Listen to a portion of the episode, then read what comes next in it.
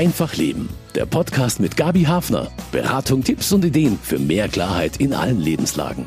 Sie leben ungeschützt und ohne Abstand halten zu können in armen Vierteln. Sie haben kein Einkommen mehr, weil es strenge Ausgangssperren gibt. Hygiene ist eine Utopie. Welches Gesicht zeigt die Corona-Pandemie den vielen Millionen armen Menschen in Ländern des globalen Südens? Und was tun Hilfswerke hier, um die Folgen aufzufangen? Ich bin Gabi Hafner und habe nachgefragt bei Mission München und bei Miserior, den katholischen Hilfswerken, die international tätig sind. Wir finden, dass gerade die Corona-Pandemie mit ihren verheerenden sozialen Konsequenzen nochmal deutlich zeigt, dass wir die Welt aus der Perspektive der Armen versuchen sollten zu sehen und uns an ihre Seite stellen sollten, um sie stark zu machen. Außerdem Eindrücke von den Philippinen und aus Brasilien, denn auch in der Pandemie gibt es Verantwortung für Menschen, die verwundbarer sind als wir. Internationale Hilfe in Zeiten der Pandemie, das beschäftigt meine Gesprächspartnerin ganz intensiv in den letzten Monaten. Das ist die Auslandsreferentin für die Philippinen bei Mission München, Stefanie Schüller. Welche Nachrichten haben Sie denn zu Anfang der Pandemie erreicht? Zunächst waren sehr viele Solidaritätsbekundungen unserer Partner an uns in Bezug auf die Pandemie. Aber dann ja, ist die Pandemie auch bei unseren Partnern äh, sehr stark ausgebrochen. Zum Teil waren die Auskünfte sehr gut, so dass man äh, gut informiert war, wie zum Beispiel auf den Philippinen. In anderen Ländern konnten unsere Partner uns gar nicht so viel sagen. Da lagen einfach offiziell gar nicht so viele Informationen vor von offizieller äh, Seite. Aber es ist ja schon interessant, dass die Partner da so aufmerksam waren und wahrscheinlich gedacht haben, na ja, die, die in Europa, die haben ja sonst nicht so massive Gesundheitsprobleme. Schauen wir mal, wie die da überhaupt damit klarkommen, wenn jetzt da so was Heftiges ist wie eben Corona. Das stimmt. Einige Partner haben uns sogar am Anfang angeboten, ähm, Masken oder so hierher zu schicken, damit wir versorgt sind. Leider hat sich dann die Situation ganz schnell geändert, also dass vor Ort die Pandemie auch zu einem großen Problem wurde. Womit haben die Menschen äh, in den Philippinen denn jetzt zusätzlich zu kämpfen? Ja, gerade die Armen kämpfen mit Hunger ganz stark. Denn viele der armen Familien gibt es nur einen, der in der Familie ähm, das Einkommen erwirtschaften kann.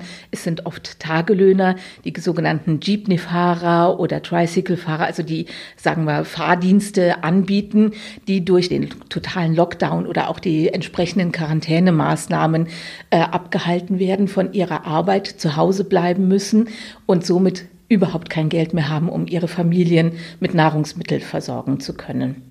Das ist so das, das größte Problem, was gerade die Armen beschäftigt. Haben die Menschen denn überhaupt sehr, sehr viel, sehr große Angst vor der Ansteckung? Denn es gibt ja viele andere Krankheiten, die auch ziemlich massiv auftreten können. Natürlich haben sie Angst, aber viele Menschen sagen, sie sterben lieber an Corona, als dass sie ihre Kinder hungern sehen oder dass sie ihre Kinder an Hunger sterben sehen. Die Situation für sie ist, ist schon sehr, sehr ernst. Sie wissen auch um die Auswirkungen von Corona, aber tägliche Überleben äh, ist einfach noch, noch ein, ein massiveres Problem für sie oder eine große, große Sorge. Welche Maßnahmen hat denn die Regierung getroffen? Sie haben schon Quarantäne erwähnt. Der Präsident hat ein zusätzliches Budget bekommen zur Bekämpfung von äh, Covid-19. Da muss man allerdings sagen, die Maßnahmen, die mit dem Geld eingeleitet worden sind, viele Menschen leider nicht erreicht hat. Es sind Maßnahmen getroffen worden in Krankenhäusern. Es fehlt allerdings an sehr vielen äh, Testkits. Also viele Menschen können gar nicht getestet werden. Auch in den Krankenhäusern ist die Situation so, dass ähm, Corona-Infizierte nicht wirklich behandelt werden können. Gerade die ähm, Armen, die sich eine Behandlung nicht leisten können, gehen auch gar nicht erst ins, ins Krankenhaus sondern bleiben zu Hause und hoffen, dass sie die Krankheit überstehen oder versuchen irgendwie zu, zurechtzukommen. Also die Leute wurden von der Regierung wirklich im Stich gelassen. Was bedeutet denn, in Quarantäne zu gehen dann auf den Philippinen? Was bringt das mit sich? Das bringt mit sich, äh, dass Familien, die oft aus sagen wir acht bis zehn Personen bestehen, auf engstem Raum zusammengepfercht sind, sind wirklich ja äh, zum Teil wie die Sardinen auf engstem Raum zusammen. Dazu kommt, sie dürfen sich nicht frei bewegen auf der Straße, sondern jede Familie benötigt einen, ähm, eine Art Ausweispass, mit der eine Person aus dieser Familie dann Einkäufe tätigen kann oder zum Arzt gehen kann. Mehr ist nicht erlaubt. Ansonsten müssen sie zu Hause bleiben. Auch vor der Pandemie war es keine gewöhnliche Seelsorgearbeit, die Pater Danny Pilario leistet in Payatas, einer der vielen Teilstädte der Riesenmetropole Manila auf den Philippinen. Payatas ist die Garbage Dump Site Parish. Payatas ist die Pfarrei an der großen Müllkippe Manilas. Rund 5000 Familien leben hier. Die Menschen in Payatas ernähren sich mehr schlecht als recht, vor allem vom Sammeln und Sortieren von Müll, vom Straßenhandel und Motorradtaxifahren. Eine riesige Armensiedlung, chaotisch und laut. Und seit Mitte März gilt eine strenge Ausgangssperre. Nur zur Arbeit und zum Einkaufen darf man raus, eine Person pro Familie.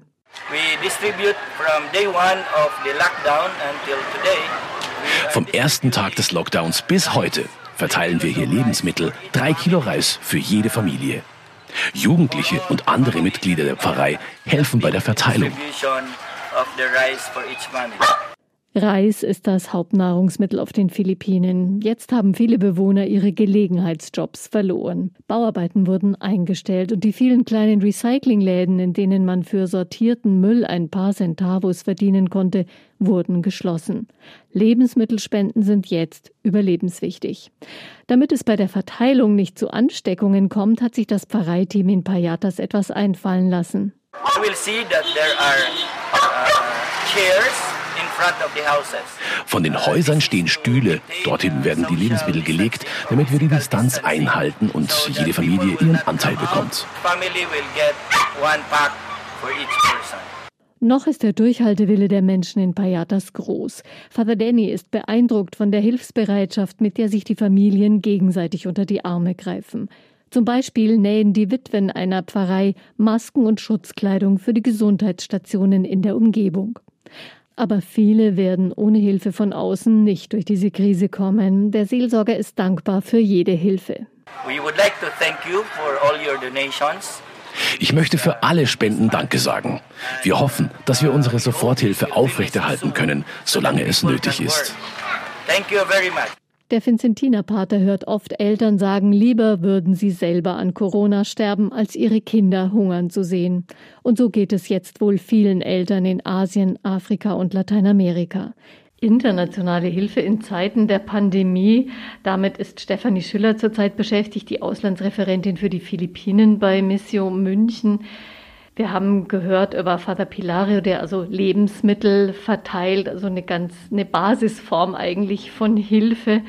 Werden denn Lebensmittel in so einer Situation auch schneller knapp oder teurer? Bei uns war ja die Versorgung immer sicher, wenn auch weniger bequem als sonst. Ja, die Lebensmittel, gerade Grundnahrungsmittel wie Reis oder so, werden schon teurer. Aber die Solidarität im Land ist auch sehr groß. Also man hat ähm, aus anderen Gebieten zum Beispiel, wo noch sehr viel Fisch vorhanden war, große Lieferungen an Fisch zum Beispiel nach Manila gebracht, damit sie dort an, gerade an die Bedürftigen verteilt werden können. Aber es ist schon richtig, äh, gerade Grundnahrungsmittel sind teurer geworden und damit noch unerschwinglicher, gerade für die Armen. Sind die Menschen überhaupt mobil, gerade in den äh, oft riesigen Städten wie zum Beispiel Manila? Da kann man sich zu Fuß äh, meistens gar nicht wirklich bewegen, weil das so groß ist. Da hat es natürlich sehr große Schwierigkeiten gegeben, gerade wo äh, von jetzt auf gleich zum Beispiel der Transport durch Jeepneys ähm, unterbrochen worden ist oder verboten worden ist. Es hat viele Bedienstete in den Krankenhäusern gegeben, die nicht mehr zur Arbeit äh, kommen konnten. Man ist beweglich, solange man selbst ein Auto hat und sich damit fortbewegen kann. Wenn man aber auf öffentliche Verkehrsmittel angewiesen ist, wird es sehr, sehr schwierig. Da hat die Vizepräsidentin zum Beispiel Busse organisiert, um Krankenhausangestellte an Sammelpunkten einzusammeln und zu den verschiedenen Krankenhäusern zu fahren, damit sie ihren Dienst verrichten können. Aber die Situation ist immer noch sehr, sehr schwierig. Auch viele Partner von uns, die kein Auto zur Verfügung haben, sind momentan einfach ausgebremst, weil sie nicht mobil sind. Auf der anderen Seite gibt es ja auch viele Menschen, die auf der Straße leben in den großen Städten, komplett ungeschützt eigentlich immer. Wie ist es für die jetzt? Für die ist es natürlich noch eine besonders schwierige Situation, da sie eigentlich nicht auf der Straße gesehen werden dürfen. Der Präsident hat eine Order rausgegeben, dass Polizei und Militär Menschen, die sie auf der Straße antreffen, die keine Berechtigung haben, inhaftieren oder, oder sogar töten dürfen. Dies ist leider auch schon vorgekommen. Es wird nicht publik gemacht, aber es ist leider auch Realität, so dass diese Menschen sich versuchen zu verstecken. Es sind Kirchen geöffnet worden, große Hallen, wo diese Menschen unterkommen können und somit zumindest für eine Zeit von der Straße weg sind und nicht diesem Risiko ausgesetzt sind, getötet zu werden oder inhaftiert zu werden. Woran arbeiten denn Projektpartner normalerweise, wenn sie nicht mit Corona-Akuthilfe, so wie jetzt in den letzten Monaten und wahrscheinlich noch auf absehbare Zeit beschäftigt sind? Sie haben ihre Programme, die sie mit den verschiedenen Zielgruppen durchführen, sei es mit, mit Familien, mit, mit Kindern, Erwachsenen. Wobei man sagen muss, dass jetzt durch Corona viel viele der Programme verschoben worden sind, weil sie nicht stattfinden können. Äh, Menschen dürfen sich nicht versammeln. Oder auch zum Teil fragen uns die Partner, ob sie die Gelder, die sie für bestimmte Projekte erhalten haben, umwidmen dürfen, um jetzt auf die Corona-Pandemie antworten zu können mit Nahrungsmittelhilfe oder auch dann äh, medizinischer Versorgung, soweit es möglich ist. Normalerweise sagen wir den Partnern, dass sie die Mittel umwidmen dürfen und für die, für die Verwendung in der Krise natürlich hernehmen dürfen. Wir haben auch einen extra Fonds noch eingerichtet für Projekte, die von unseren Partnern bei uns eingereicht werden in Bezug auf Corona. Meistens auch um Nahrungsmittelhilfe, Versorgung mit, mit Masken oder Hygienesets. Es sind so diese Basis, Basisdinge, die benötigt werden, vor allem Lebensmittel. Hygiene ist bei uns ja ein Riesenthema in Corona-Zeiten. Wie ist es zum Beispiel auf den Philippinen mit der Hygiene, wenn man da in so einem Armenviertel lebt? Das ist natürlich ein ganz großes Thema. Ähm, Sie haben nicht zum Beispiel frisches Wasser wie wir hier zur Verfügung, sondern müssen vielleicht kilometerweit laufen, um, um Wasser zu holen oder haben vielleicht einen Kanister abgefülltes Wasser, mit dem eine ganze Familie mehrere Tage auskommen muss. Ein hohes Risiko, das die Menschen eingehen müssen. Wie sind im Moment so die Ansteckungszahlen und wie ist die Entwicklung gerade auf den Philippinen? Ähm, gerade in den großen Städten ist die Ansteckungsgefahr schon relativ groß. Deshalb ist auch im Großraum Manila und auch ähm, auf der Insel Cebu ein noch, noch eine verstärkte Quarantäneform äh, vorhanden, die Maßnahmen noch sehr streng. Der Präsident hat jetzt auch angeordnet, weil die äh, Zahlen in der Stadt Cebu, in den Visayas, sehr stark angestiegen sind, dass hier Militär und Polizei zur Verstärkung eingesetzt werden, damit die Quarantänemaßnahmen von der Bevölkerung wirklich eingehalten werden.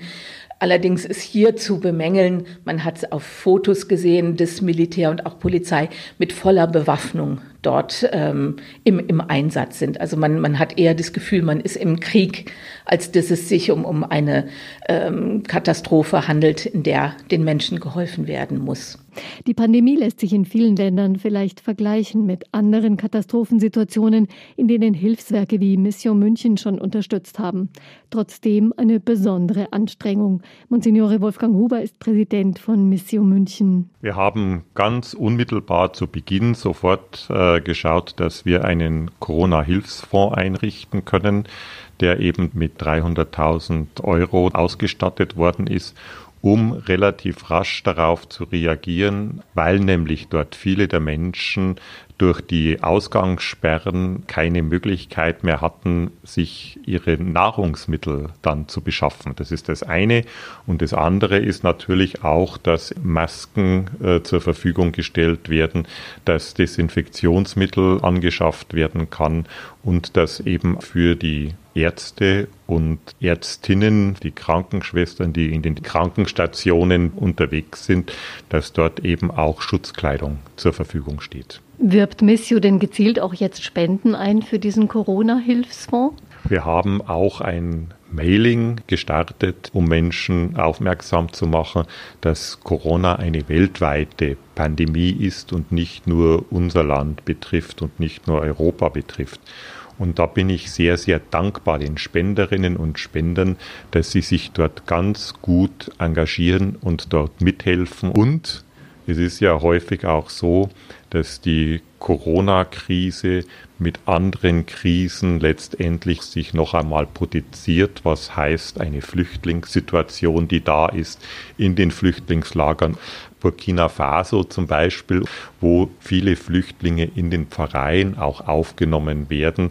Und was das dann für Social Distancing heißt, wenn eh schon zehn Leute in einer Hütte leben und da kommen vielleicht noch sechs dazu, das kann man sich bei uns hier gar nicht ausmalen. Wie sieht es denn aus mit der Spendenbereitschaft? Denn viele Menschen ähm, merken bei uns jetzt auch, dass es finanziell enger wird und manche müssen sich wohl auch langfristig darauf einstellen. Gott sei Dank. Im Augenblick ist es noch so, dass wir eine sehr große Spendenbereitschaft haben und der Einbruch, den ich auch befürchtet habe, ist momentan noch nicht da. Und da bin ich sehr, sehr dankbar und froh, dass die Menschen dies nicht aus dem Auge verlieren. Hat die Ausnahmesituation auch Auswirkungen auf Menschen, die wegen ihres Engagements ohnehin schon gefährdet sind, vielleicht verfolgt werden? Stichwort Menschenrechtssituation. Da braucht man eigentlich nur auf die Philippinen hinschauen, wo äh, eben gerade der Lockdown dazu geführt hat, dass Präsident die Möglichkeit geschaffen hat, jeder, der sich nicht daran hält, kann ohne irgendeinen richterlichen Beschluss oder sonst irgendwas erschossen werden. Und da gibt es dann letztendlich auch keine Verhandlung oder sonst irgendwas. Und das ist natürlich äh, gegen jede äh, Menschenrechtssituation. Fürchten Sie denn in manchen Ländern einer regelrechten humanitären Katastrophe? Ich befürchte es, dass in verschiedensten Ländern eben auch aufgrund von Trockenheit, aufgrund von der Heuschreckenplage, von Flüchtlingssituationen es durchaus noch einmal eine hohe Potenzierung der Not geben kann. Werden da auch nochmal Staaten, staatliche Institutionen gefragt sein, verstärkt zu reagieren mit Hilfe, mit anderen Formen von Zusammenarbeit? Die aber jetzt natürlich auch erstmal hier auf die Wirtschaft gucken.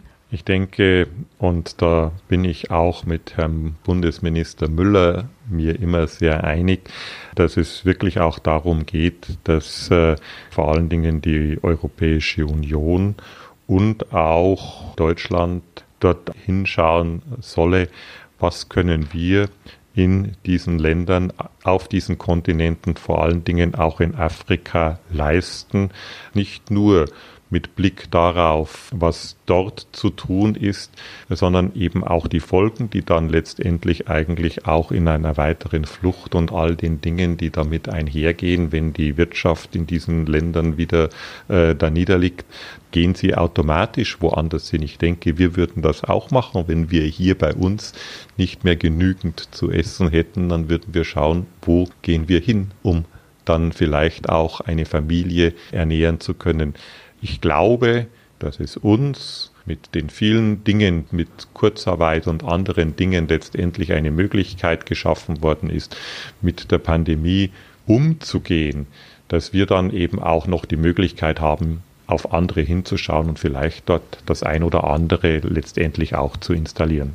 Worauf setzen Sie Ihre Hoffnung jetzt in dieser Zeit? Ich setze meine Hoffnung darauf, dass ich glaube, dass Gott selbst diese Welt in seinen Händen hält und dass er durchaus auch seine schützende Hand über uns hält und dass wir, denke ich, aus dem Gebet heraus und aus dieser gemeinschaftlichen Situation, dass wir als Christinnen und Christen miteinander und füreinander Verantwortung übernehmen, einen Weg gehen können, der uns hoffentlich in eine Zukunft führen kann. Bis zu 400 Kilometer weit fahren die Patienten von Dr. Thomas Brei, um sich in seinem Krankenhaus in Tansania behandeln zu lassen.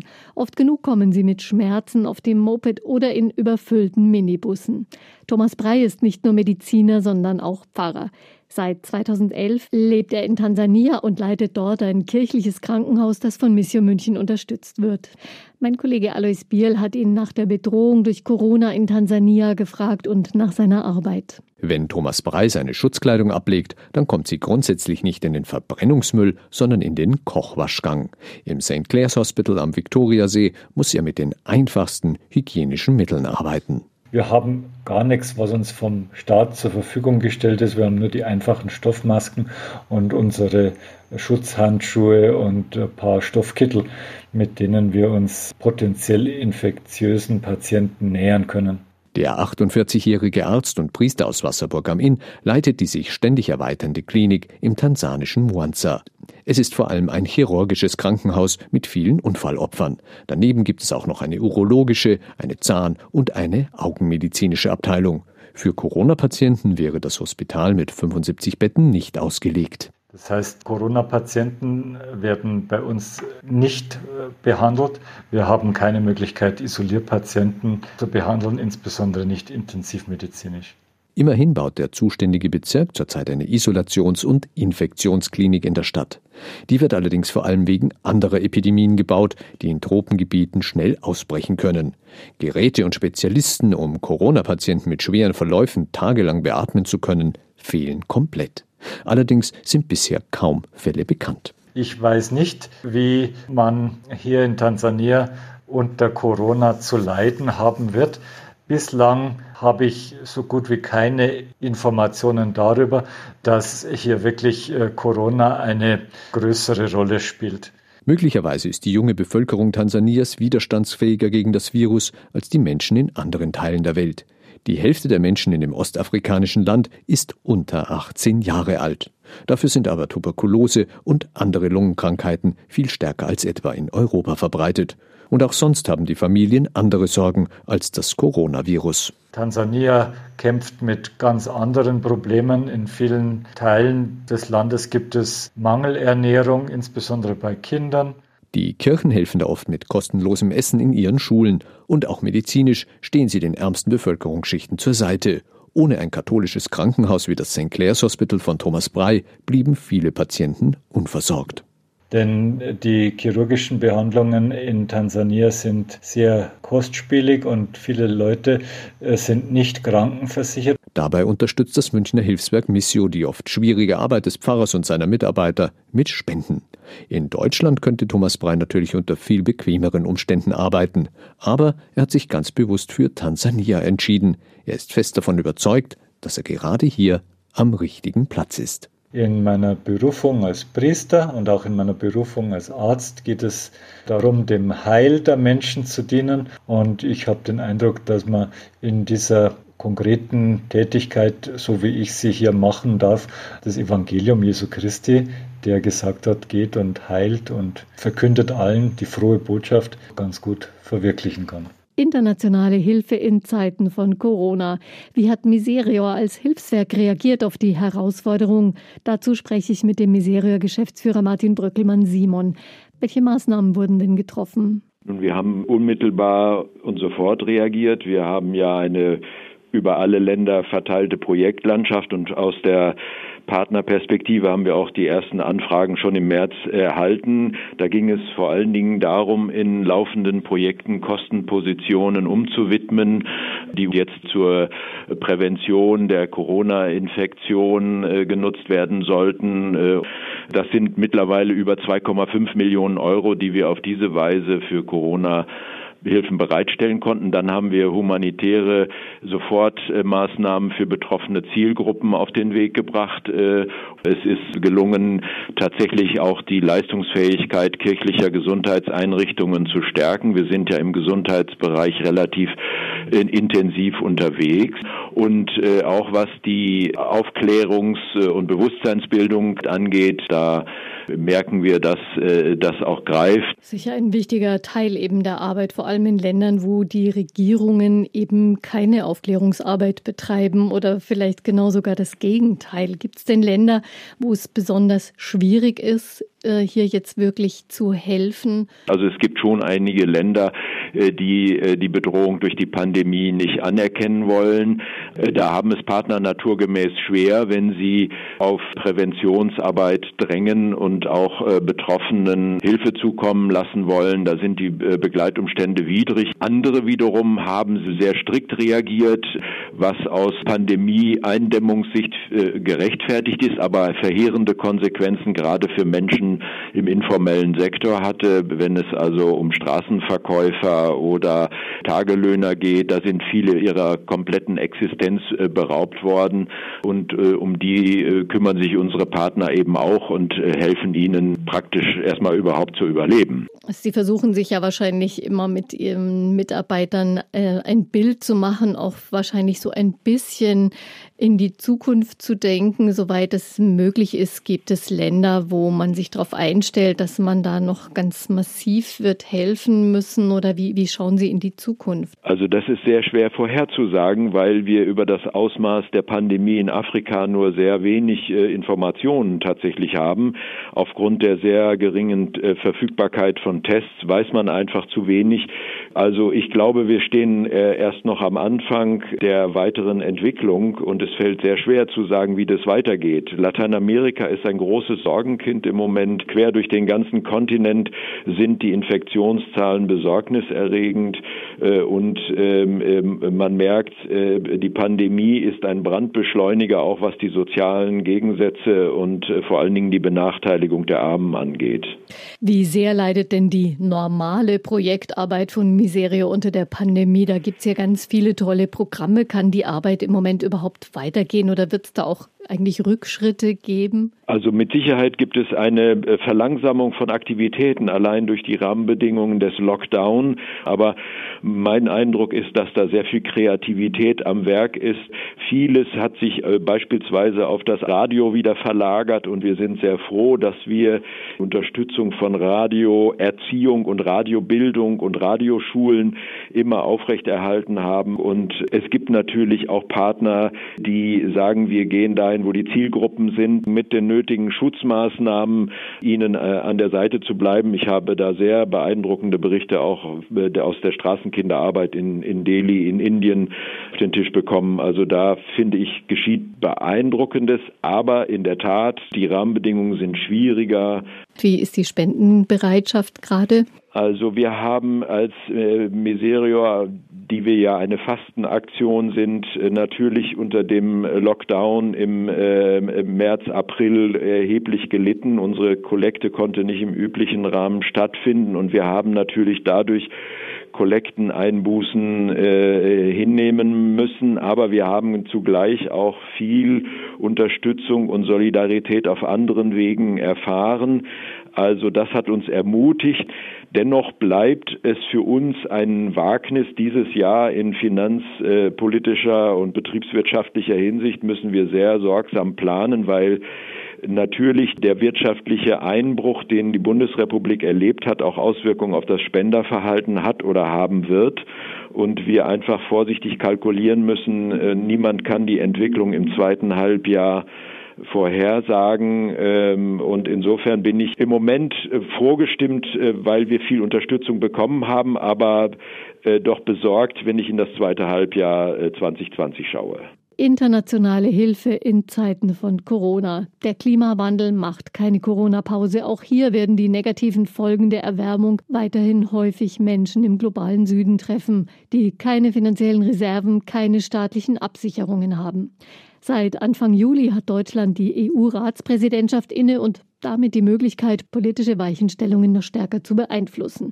Auf dem Tisch liegt zum Beispiel die Initiative für ein Gesetz, das Unternehmen zur Einhaltung von Menschenrechten und Umweltstandards und Umweltstandards verpflichten soll entlang ihrer Lieferkette.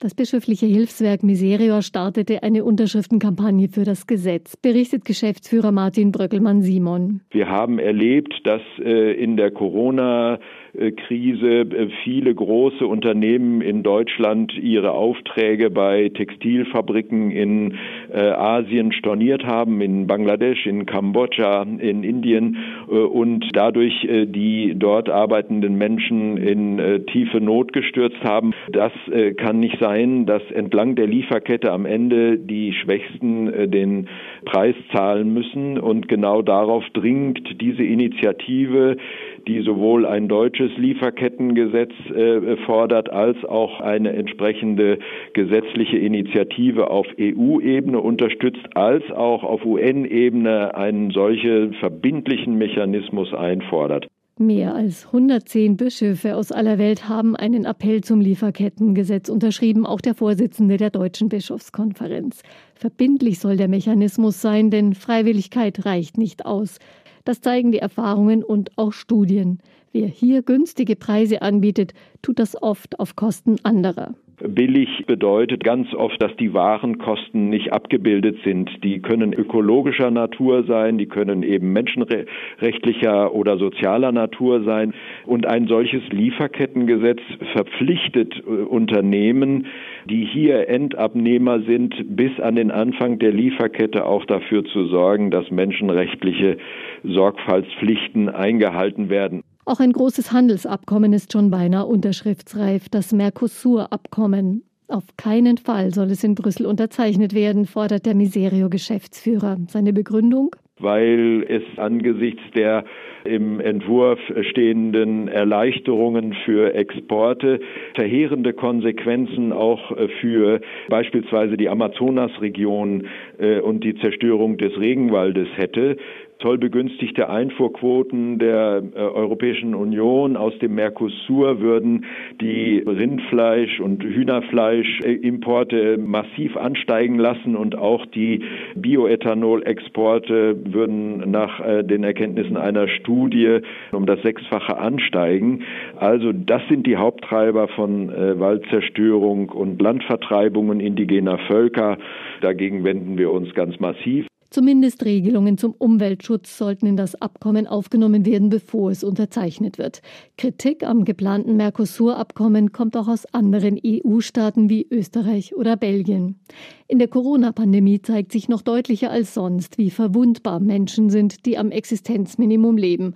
Was würde ihnen denn auf Dauer nützen? Miserior vertritt hier eine klare Linie. Wenn wir die Widerstandsfähigkeit von kleinbäuerlichen Familien dadurch stärken, dass sie unabhängiger werden von externen Einflüssen, dass wir ihre Fähigkeit zur Selbstversorgung erhöhen, dann ist das ein Beitrag dazu. Wenn wir mit äh, Bewohnern in Elendsvierteln äh, Wege gemeinsam erarbeiten und unterstützen, wie sie die Wasserversorgung verbessern können, dann erhöht das ihre Widerstandsfähigkeit. Wenn man die gewerkschaftliche Organisation von Straßenhändlern fördert, ähm, erhöht man ihre Widerstandskraft gegen widrige Rahmenbedingungen, die vielleicht die Regierung erlässt.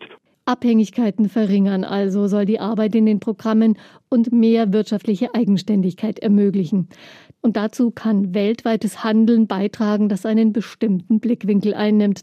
Davon ist Miserior Geschäftsführer Bröckelmann Simon überzeugt. Wir finden, dass gerade die Corona-Pandemie mit ihren verheerenden sozialen Konsequenzen nochmal deutlich zeigt, dass wir die Welt aus der Perspektive der Armen äh, äh, versuchen sollten zu sehen und äh, uns an ihre Seite stellen sollten, um sie stark zu machen. Wegen der weltweiten Ansteckungsgefahr mit dem Coronavirus mussten viele Freiwillige in internationalen Programmen ihre Arbeit abbrechen und nach Hause zurückkehren oder sie wurden bei einem Auslandsaufenthalt von Reisebeschränkungen erwischt.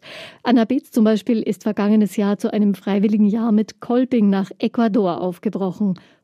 Von Corona ahnte damals noch niemand etwas. Meinem Kollegen Paul Hasel hat sie berichtet, wie es ihr ging, als die Pandemie Ecuador erreichte. Ich hatte ganz viele verschiedene Aufgaben und ganz viele verschiedene Projekte.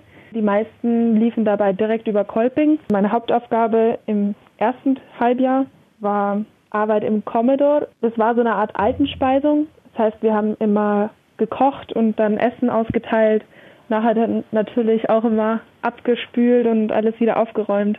Mm, das äh, war immer dreimal die Woche und die andere Zeit habe ich dann in so einem Kindergarten oder so Vorschul in so einer Vorschulklasse war das, habe ich immer mitgeholfen und ein bisschen die Kinder unterhalten und bespaßt in den Pausen. Genau, und dann so ungefähr nach sechs Monaten gab es dann einen Wechsel, weil da hat die Regenzeit angefangen und das kann man so ein bisschen mit Sommerferienzeit in Deutschland vergleichen. Also die Schule hat aufgehört und auch der Commodore hat geendet. Und deswegen habe ich dann in der Zeit mich ein bisschen mehr im Kolpingbüro gearbeitet. Außerdem habe ich dort dann auch mit einer Mitfreiwilligen einen Deutschkurs für andere Jugendliche gegeben. Und ich durfte auch bei einer Zahnarztpraxis mithelfen. Dann, Anna, war plötzlich Corona da. Kannst du dich da noch an den Tag erinnern und wie du auf diese Nachricht reagiert hast? Also es ging recht schlagartig und ich war tatsächlich am Wochenende vorher krank. Äh, ich war, ich war nur erkältet, aber trotzdem waren alle gleich ganz besorgt, nicht, dass ich doch Corona habe. Aber deswegen war ich dann schon vorher daheim und etwas länger daheim und dann äh, mussten wir auch von unserem Projekt aus in Quarantäne bleiben und durften nicht mehr zur Arbeit. Und dann schon in der Woche drauf hieß es eben, dass wir nach Hause fliegen müssen. Was hast du dann in Quarantäne gemacht? Ich habe recht viel gelesen. Also ich hatte sonst nicht wirklich viel zu tun. Also blieb anfangs eigentlich nur bei Lesen.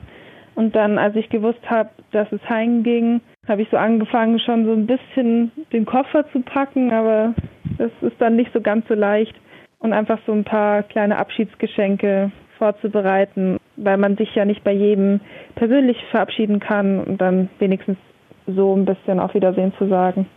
Du bist ja zurückgekommen mit der Rückholaktion der Bundesregierung. Wie hast du denn davon erfahren? Wer hat dich da informiert? Wer hat dir die Tickets besorgt und so weiter? Wie lief das ab? Wir vier Freiwilligen von der Diözese, wir haben alle zwei Ansprechpartner in Quito, also in Ecuador vor Ort. Zum einen der Markus und zum anderen die Karen und die haben sich dann um uns gekümmert und uns immer mit Informationen versorgt. Aber auch von Deutschland sind wir dann immer auf dem Laufenden gehalten worden, wie es denn weitergeht, in welche Listen wir uns eintragen müssen und solche Sachen. Dann kam natürlich der Moment des Abschieds. Wie hast du dich da gefühlt? Ja, das war schon ziemlich schwierig. Von den Leuten vor Ort waren es nur vier Leute, wo ich mich persönlich so verabschieden konnte. Also dazu gehören dann also mein bester Freund, mein Projektleiter und mein Mentor. Und von denen konnte ich mich halt immer nur mit Abstand verabschieden, also ohne Umarmung.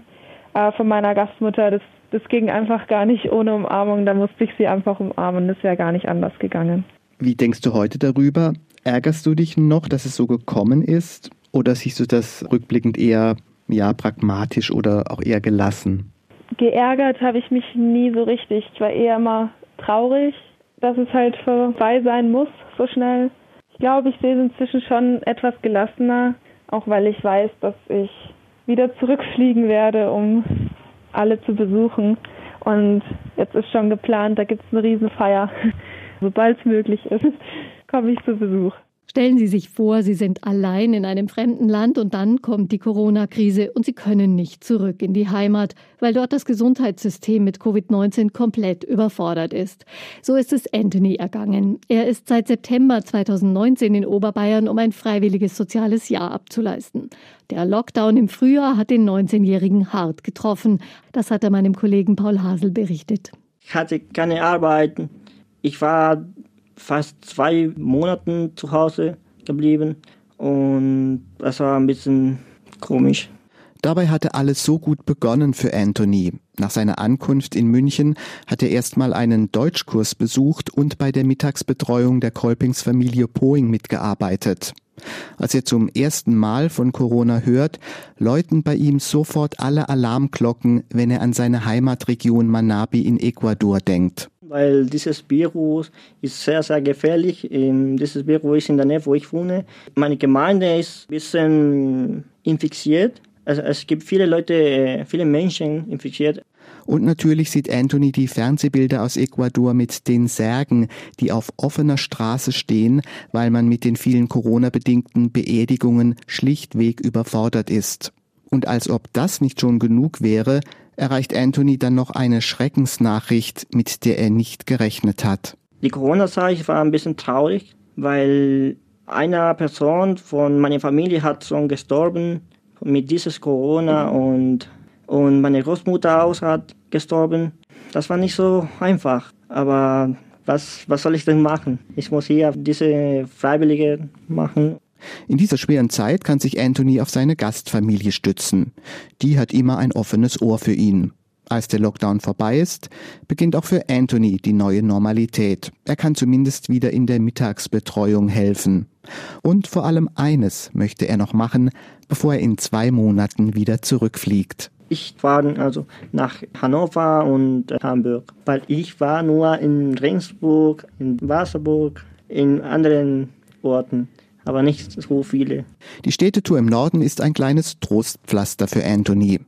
Aber auch sonst wird der Kolping-Freiwillige seine Zeit in Deutschland trotz Corona in guter Erinnerung behalten. Alles ist schön hier. Die Tradition, die Gastronomie, zum Beispiel Brezel, Schweinebraten, also das Essen, das ist sehr, sehr lecker. Ich glaube, ich werde vermisst ein bisschen, wenn ich nach Ecuador wieder zurückkomme. Die Rückkehr nach Ecuador aber kann sich noch hinauszögern, denn auf absehbare Zeit gibt es noch keine Flüge dorthin. Es sieht so aus, als würde Anthony Bayern noch ein bisschen Lesser kennenlernen können.